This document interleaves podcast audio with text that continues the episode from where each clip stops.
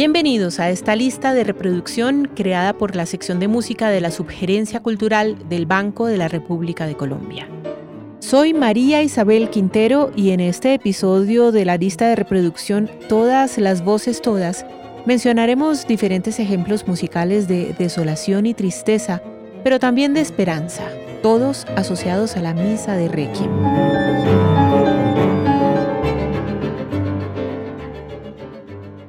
La música ha acompañado a la humanidad desde tiempos inmemoriales, para festejar, para celebrar, para rendir tributo y para rogar, y también para despedir y llorar la partida irremediable de nuestros congéneres. Así ha tomado parte importante de los ritos funerarios, de esos momentos de quiebre y articulación de la existencia en los que además cumple un papel reconfortante para el alma atribulada de los dolientes. En la tradición cristiana, concretamente, la Misa pro defunctis, nombre en latín para la Misa de Requiem, ha cumplido esa función desde la Edad Media, de tal manera que hoy existen cerca de 2.000 requiems, cada uno reflejo de la técnica musical y la visión cultural de la muerte en su tiempo. Hagamos juntos pues este primer recorrido por siglos de música para difuntos en Occidente.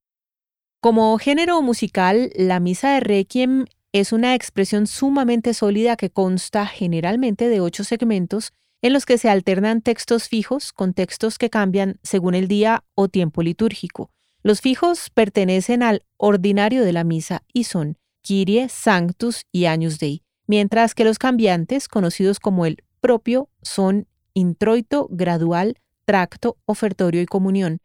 estos textos son los mismos desde la Edad Media, pero su orden, divisiones u omisiones incluso, son decisión de cada compositor. Comencemos analizando brevemente el canto de entrada, precisamente el que da el nombre a la misa, cuyo texto dice, Requiem eternam dona eis domine, et lux perpetua luceat eis. Dale, Señor, el descanso eterno y brille para ellas la luz perpetua. Le sigue el versículo Te decet himnus Deus in Zion et tibi redetur votum in Jerusalem. Para ti, oh Dios, se canta un himno en Sion y para ti entregan ofrendas en Jerusalén. Y concluye una reexposición del primer texto. Palabras que hablan de luz, descanso y paz, conceptos que predominan en buen número de composiciones, mientras que en otras se exalta su sentido dramático por medio de una abertura fúnebre que se aleja del significado literal del texto. El canto gregoriano, como estilo musical principal durante la Edad Media, fue la expresión artística que sirvió de fundamento para el oficio de difuntos y su evolución ya en el Renacimiento condujo a la aparición de la polifonía en el género aunque el canto gregoriano nunca desapareció del todo e incluso se convirtió en la base de muchas composiciones polifónicas sacras, heredándole sus textos, sus melodías y la estructura modal característica del estilo. Durante esta fértil época, la técnica del contrapunto garantizó que el canto gregoriano continuara presente en la misa de Requiem, el cual interactuaba como cantus firmus con otras voces cada vez más complejas a medida que avanzaba el desarrollo de la escritura vocal, en esta línea se encuentran los primeros ejemplos polifónicos del requiem conocidos en la actualidad. El primero de ellos, autoría del famoso compositor de la escuela franco-flamenca Johannes Ockeghem, cuya fecha de aparición es imprecisa, pues bien pudo ser escrito en 1461 para el funeral de Carlos VIII o en 1483 para el funeral de Luis XI. Acorde al estilo descrito, el canto de entrada comienza con una melodía gregoriana, rasgo que se convirtió en norma para las composiciones siguientes, para luego desplegarse en una obra a tres voces austera y sencilla, muy poco ornamentada. Y el segundo ejemplo, el Requiem de Antoine Brumel, compuesto hacia el año 1500, que sin embargo presenta dos salvedades. Está escrito a cuatro voces y es el primero en contener la secuencia dies ire.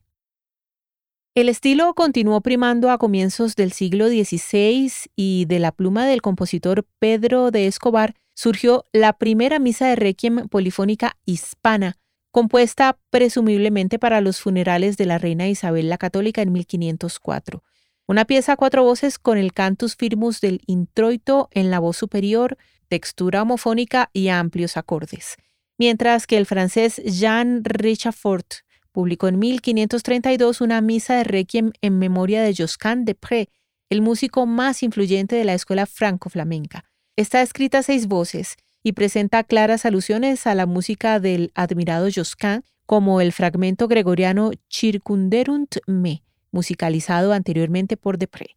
Un refinado ejercicio de escritura que, de todas maneras, mantiene la serenidad y sobriedad de la composición. Por su parte, Cristóbal de Morales, pupilo de Escobar, compuso en 1544 un requiem a cinco voces, probablemente en memoria de Isabel de Portugal, esposa del emperador Carlos V.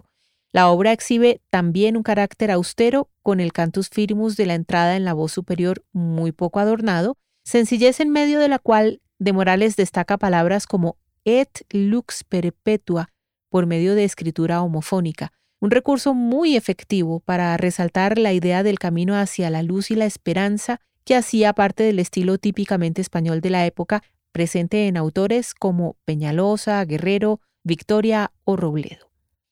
Avanzamos en el tiempo con Orlando Di Lasso, uno de los músicos más importantes del final del Renacimiento, en cuya producción confluyen lo antiguo y lo moderno, lo sacro y lo profano, lo serio y lo humorístico,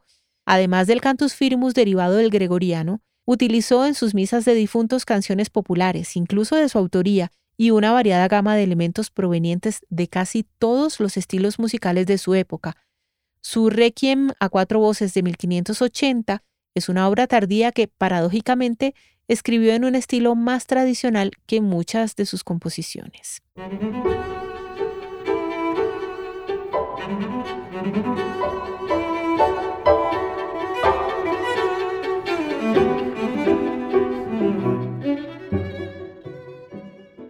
Tal y como lo mencionamos en nuestro primer episodio, para la segunda mitad del siglo XVI la tradición polifónica se encontraba muy arraigada, y como puede inferirse tras lo expuesto durante estos minutos, esta influencia, por supuesto, estaba notoriamente presente en la música sacra, pero el concilio de Trento, realizado entre 1545 y 1563 como respuesta a la reforma protestante, consideró entre muchos otros temas la abolición de la polifonía en la música sacra y propuso como modelo único el canto gregoriano, que en todo caso era muy distinto ya al que se cantaba originalmente en la Edad Media. Tal pretensión encontró férreos opositores, como Giovanni Pierluigi da Palestrina, uno de los compositores más reconocidos en la escuela romana, cuya voz y opinión fueron escuchadas por el concilio, que finalmente aceptó la polifonía, pero recomendó emplear un contrapunto más depurado. Ejemplo de esto es su Misa Pro Defunctis A5,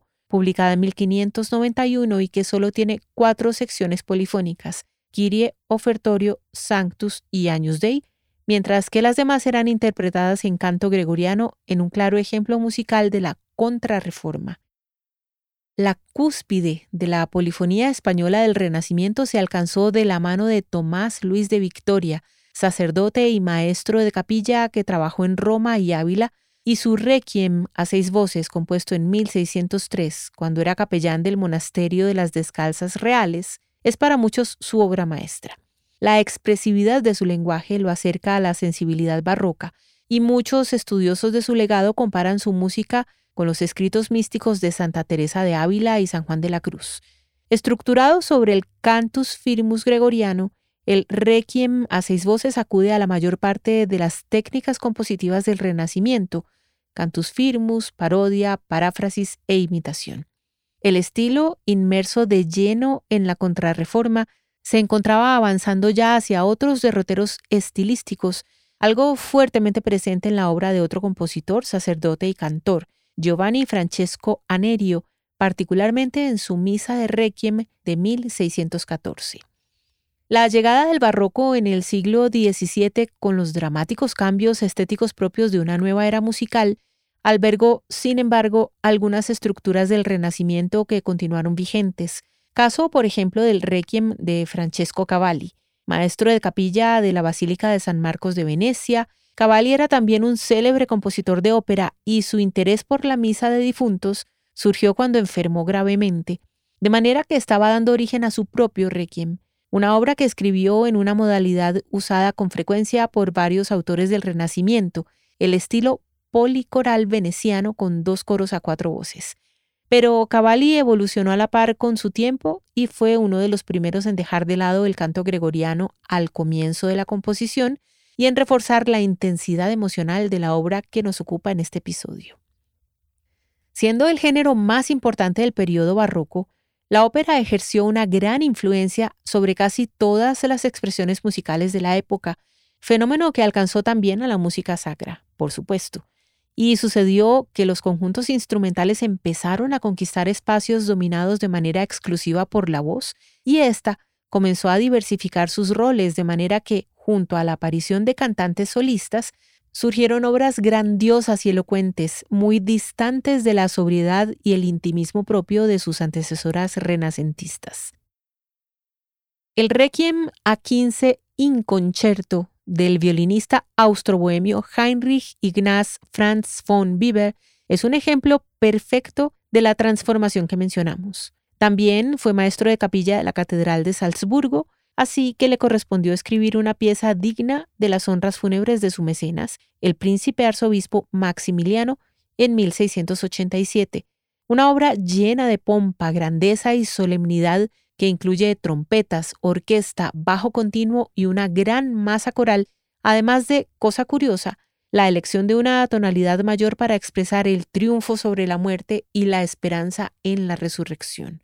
Por su parte, el compositor francés André Campra, como maestro de capilla de la Catedral de Notre-Dame en París durante los últimos años del siglo XVII, escribió uno de los primeros grandes requiems franceses, una portentosa pieza cinco voces con tres cantantes solistas y grupo orquestal de la que, a pesar de ser una de sus obras más conocidas, se ignora la fecha exacta y la ocasión para la cual fue compuesta. Un detalle secundario en realidad, pues resulta más significativo como Campra, más que todo un compositor de óperas brillante, prolífico e imaginativo, dotó la obra de gran expresividad, fusionando con maestría el estilo galante francés con el ímpetu italiano, tal y como haría más adelante Jean-Philippe Rameau. Jan Dismas Zelenka, compositor bohemio contemporáneo de Bach, contrabajista, y reconocido como el maestro de capilla mejor pagado de todo el periodo barroco, sumó a su catálogo cuatro misas de difuntos, entre ellas el Requiem ZWV 48 en do menor para solistas, coro y orquesta. Es una obra que sobresale entre muchas por un detalle rítmico particular que le da a su carácter un profundo sentido dramático asociado a una interpretación muy literal de la muerte.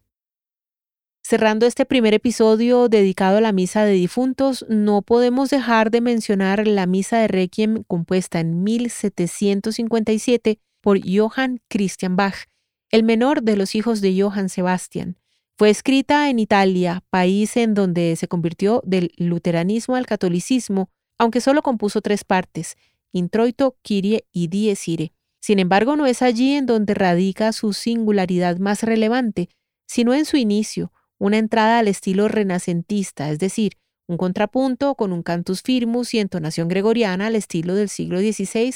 pero con acompañamiento orquestal. Una obra serena y sencilla, estratégicamente ubicada en la transición inminente hacia el clasicismo.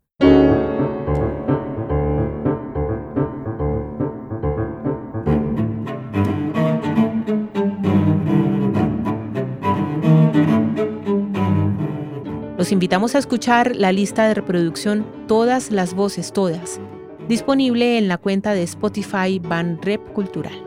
La investigación y selección de la música de esta lista fue realizada por Angélica Daza. Los estuvimos acompañando Jefferson Rosas en la edición y montaje, María Alejandra Granados en la producción y María Isabel Quintero en la presentación. Toda la actividad cultural del Banco de la República se encuentra en la página web www.banrepcultural.org, en Facebook como Sala de Conciertos Luis Ángel Arango y en Instagram, Twitter y YouTube como Banrep Cultural. La música de este podcast es parte de Conversaciones, variaciones para violín, violonchelo y piano opus 32 del compositor Juan Antonio Cuellar, interpretada por el ensamble Lincoln Trio. Los esperamos en nuestro próximo episodio.